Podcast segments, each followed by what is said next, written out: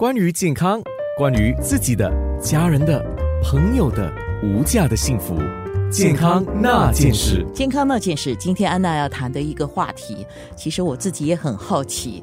那英文是叫 martial arts，如果你上网去找它的翻译的话，它就说是武术。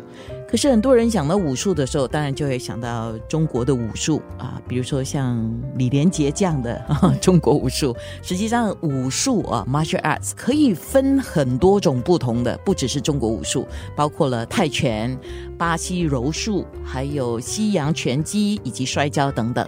那今天坐在我对面的这位，我看他个子实在是很娇小，可是他是一位教练哦。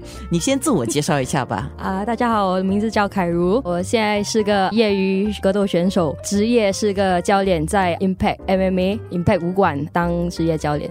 你可能要讲一下什么是 MMA。OK，MMA 是英文叫做 Mixed Martial Arts。如果大家有看 One FC、UFC 的那些节目的话，其实就是综合格斗，一种拳击比赛，包括了很多不同的武术打底，可以联合巴西柔术、联合呃摔跤、泰拳等等。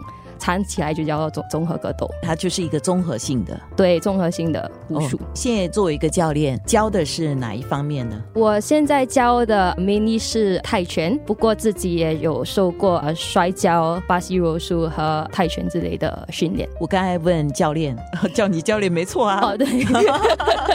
呃，就我刚才问你，你最小的学生三岁半，对他学什么呢？